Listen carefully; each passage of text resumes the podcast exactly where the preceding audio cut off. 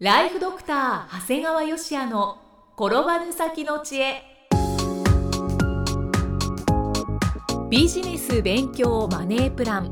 介護ライフワークバランス。この番組では認知症専門医であり経営者でもある長谷川芳也が人生を10倍豊かにする知恵をお届けします。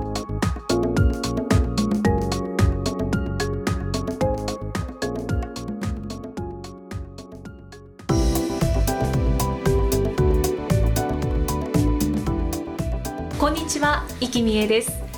ライフドクター長谷川芳也の転ばぬ先の知恵。今回は第160回目です。長谷川先生今回もよろしくお願いします。お願いします。えー、先生少し前にあの高校の同窓会があったんですよね。そうなんです。平成28年4月30日我が母校名古屋市立菊里高校の1984年卒業生の同窓会でした。はあ先生84年と言いますと、うん。私が生まれた年です。あそうなの？ああそんな差あるんだね。そうですね。18歳差ってことね。なるほどね。ちなみにあの私は小学校中学校高校そして大学まで全部名古屋市立の学校に行ってるもんですから結構これ住民税の元は取ってるかなっていう感じですね。もう取ってますねこれは。取ってますね。ただまあね全員が80歳を超え150名集まるという大盛況でした。すごい。やっぱ今の時代違うねあのちゃんとそういう業者があってね全部やってくれてでホームページも立ち上げてくれてでそこでとにかくみんなで情報交換してとにかくとにかく広く集めようっていうことをしたから150名集まったみたい、だ結構400名の卒業生で150名というのはかなり盛況だったみたいですね。はい。まあただねあの会ってすぐ分かる人もう原型をとどめていない人などこう多彩でしたね、でしょうね。うん、で幹事さんがね向こうの業者さんが名札は用意してくださったんですけど、はい。まあ、それだけじゃなくて幹事さんが一枚一枚卒業アルバムからこうデータを取ってこう写真を貼ってくれたんですよ。あ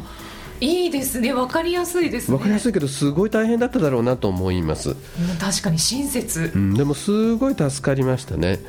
ただ自分の写真見てすごい恥ずかしいよねあの先生の高校生の頃見てみたいんですねっていうことになるじゃない、はい。まあ、ただね若く見ようが老けて見ようがもう年齢確認する必要ないもんね。みんな同じ年ですから。はい。でねまあこれいくさん女性は分からんかもしれんけどね。こう男子トイレに入って感じたことはねはい。おしっこに時間がかかるんやね。ああこう若い人って入ってさーっと出てくるんだけどみんな50歳超えるとねどうも切れ味が鈍るんやね。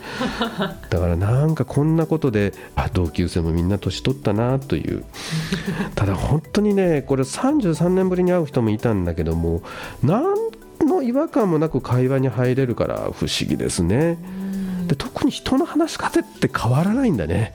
みんな変わってなかったですか？変わってなかった。だから自分も変わってないのかなと思ったりしたんですけどね。はすごく自分ね頭のいいやつがいてこう数学をいつも教えてもらったやつがいるんだよ。M 君って言うんだけどねすごい優しい諭すような優しい話し方で教えてくれたんだけど今でもそうだもんねやっぱり。変わらんなあとで女性でむちゃくちゃ頭の良かった愛さんがいるんだけどやっぱりむちゃくちゃ切れ味が良い話し方するんだよね。い変わりなく、うん、あと独特の自分勝手な理論展開する Y 君。相変わらず変わってなかったね。これねあまりの盛り上がりに二次会にも100人超えましたね。すごいですね。一応ね二次会きっとあるだろうってことで、まあ、幹事さんが100人ぐらい入るとこ用意しといてくれたんだけどもうそこがもう入りきれないと。わあでこれ自分にしては珍しいんだけどさらに4次会まで参加。すごい。最後の終了時はもう午前2時になってましたねまあこれ本当に本当にこう楽しかったですね。だからまあ本当に幹事の皆さんありがとうございましたという感じですね。ただね同窓会ではねさすがに高校ですからやっぱりあの先生方もちょっとある程度の年齢になってましたので、はい。もう4人の先生が、えー亡くなって見えましたね。でそのうちの1人が1年生の担任の T 先生。はい。これね今でも覚えてるわけ。入学した最初に言われましたみんな大学入試で一浪ぐらいしょうがないと思ってませんか？って。でも一浪したら就職した同期より1年早く定年が来ますよ。その1年の給与は結構な額ですよと言われたんです。だから、ね、こういう話僕当時からやっぱ頭ピピピンときたんやろね。そうですね。え？だから最初みんな思うわけだよね。一浪したって最初の1年目の給料が減るぐらいかなと思うんだけど違う最後がなくなるんだよねで当時ってやっぱバブルの頃だからやっぱりこうサラリーマンって最後だと年収1000万ぐらいになってると、はい、その1年が早く来るってことはもうピンときてあ1000万損すると思ったんですよ、はい、でもその時点で俺は絶対に浪人せずに学部に入ると目標設定したんだよね。1年生の時にそう。今思うとねこの程度の言葉でそこまで決意しちゃうっていうのはこれまあ相当変わっていたかから相当純真であったんだろうね。そうですね。でも先生だからなんかおかしくない気がしますね、まあ、やっぱりねそのお金っていうのが当時からやっぱビンときたんやろうね。そうですね。もうその後目標実現のためクラブ活動は高校2年の夏までとし、はい、そこからは100%受験勉強、うん、勉強以外にこう女性に関心を持ったり遊ぶこともほとんどしなかった、うん、じゃあ誘惑に負けることはなかったんです、ね、ないね。全然。それどころかもう当時もうもう大学合格以外何も希望するものはないと思ってたからあのちょっと映画を見に行ったりだとかそんな楽しいことしちゃってそそれよりもはるかに楽しいことは合格だと思ってたから何も気にもならなかったね。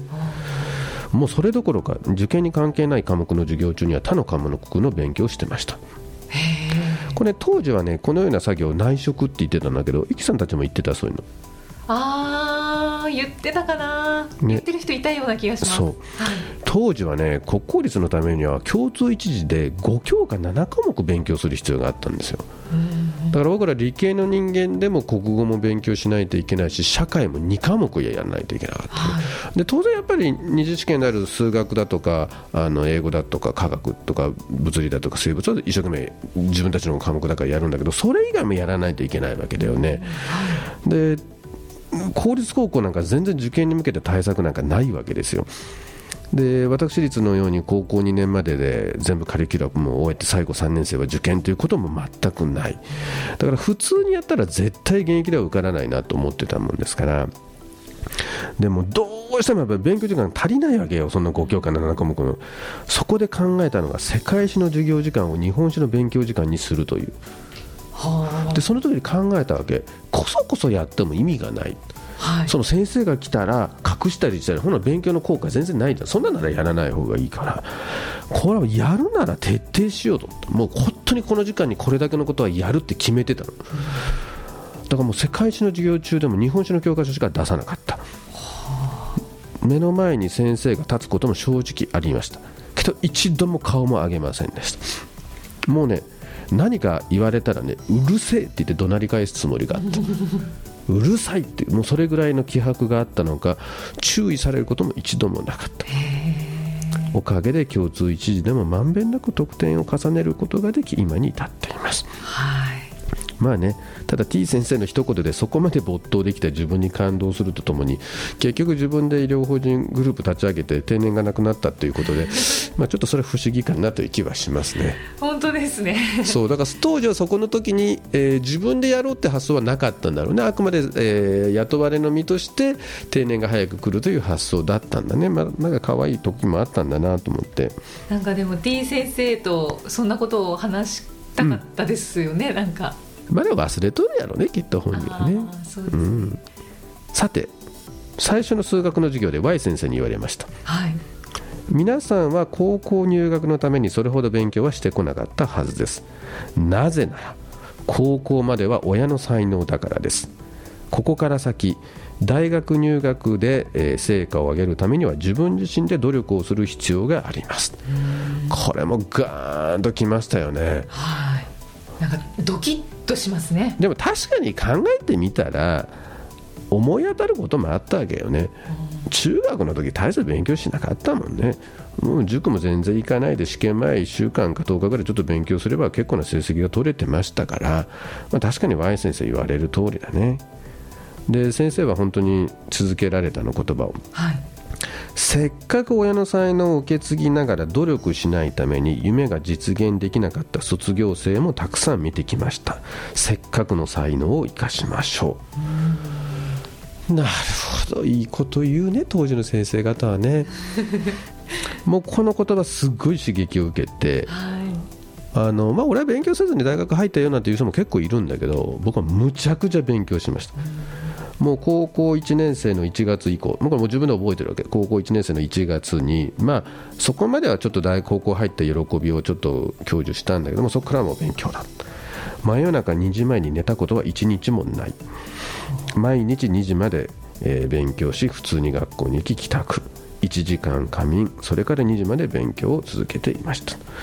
だから、ね、高校時代だからなんか眠たいって記憶しかないんだよね。でもね思います。今社会に出て思うのはねやっぱり夢を実現するにはやっぱりもともと才能がある土俵で思いっきり努力する必要があるんだよね。やっぱり足が速い人は努力しなくても速いんです。でそこでさらに努力するからより速くなるんだよね。だからやっぱり努力の前にまず土俵の選択ってすごい必要なんだなというふうに思いますんで、まあ、今親としてでそして経営者としてまあ、それぞれの人間の才能を発揮できるこの土俵を見つけてあげることがすごく大事だなというふうに思いますね。まあ、そんな大いなる気づきを与えてくれた Y 先生ってやっぱすごいなと思うしなんとなくこの同窓会でね人間ってこんなに覚えてるもんなんだね昔のことね。そうですね。うん。だからいいことをちょうど高校入った最初にこの T 先生と Y 先生に言われたことってやっぱずっと今に至るまで思ってるから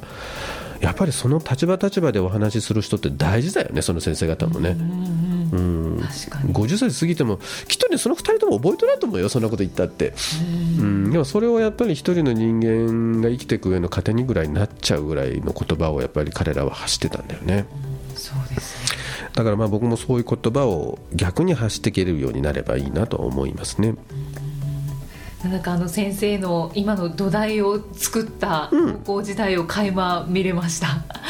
うん、あとはね今高校1年生の子にぜひ聞いてもらいたい内容だなって思いました。まあでも聞いても100人聞いても覚えてないと思うよ、うん、僕言わなかったけどね、まあ、言わなかった今から言うんだけどね。実は実はアンテナの問題なんじゃないかなと思うわけ。きっとこの話してもほとんどのクラスの人間は覚えてないと思うんだよね、だからやっぱりいい話はみんながしてるんだけどそれをちゃんと受け取る力っていうのがやっぱりあるかないか。だからこんな話ってさらっと流せちゃった人の方が実はほとんどであってだからこのやっぱりこの感受性っていうのは実はもしかしたら能力なのかもしれないね。あそうですね、はい、ありがとうございます、えー、最後に長谷川先生のもう一つの番組をご紹介いたします。タイトルは診療より簡単ドクターによるドクターのための正しい医療経営の勧めで医療法人ブレイングループが実践し構築した医療経営の方法を余すことなくお伝えしています。これ今ね最後に感受性っていわゆるアンテナの問題のことを言ったんだけども、はい、たまにやっぱりこれ実はまあ解約する人もたまにいるんだけどまあ、そうすると思ってた内容と違ったとかあんまり役に立たなかったっていう人いるんだけど実は僕ねこの内容すごい内容だと自分で思ってるし実際そのコミュニティの中で何人もの人に言われたのこれ1万円は安いよって人いるんだよね。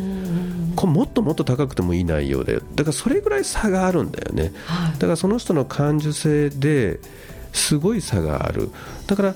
いや実際自分医者じゃないからこの番組の内容聞いても役に立たないよっていうのはやっぱ感受性が乏しいと思うのね。やっぱり内容違っても他の分野に絶対活かせる内容なわけですから。でそれを活かせるかどうかっていうのはその聞き手の能力になりますので、まあ、きっとその学ぶことができない人っていう人は何を見ても何を聞いても学ぶことはできないし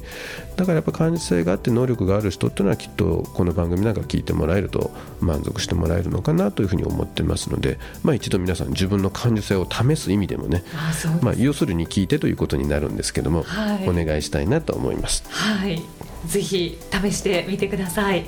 ただいま定期購読受付中です。ご入会された方に毎月20日にダウンロード形式の音声ファイルと配信内容をまとめたテキストをお届けそして CD と冊子にして郵送でもお届けします。今なら最初の2ヶ月間は無料でご利用いただけます。無料お試し版の音声ファイルテキストもございますのでぜひご利用ください。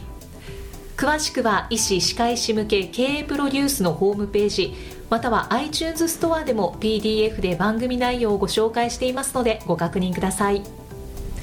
長谷川先生今回もありがとうございました。ありがとうございました。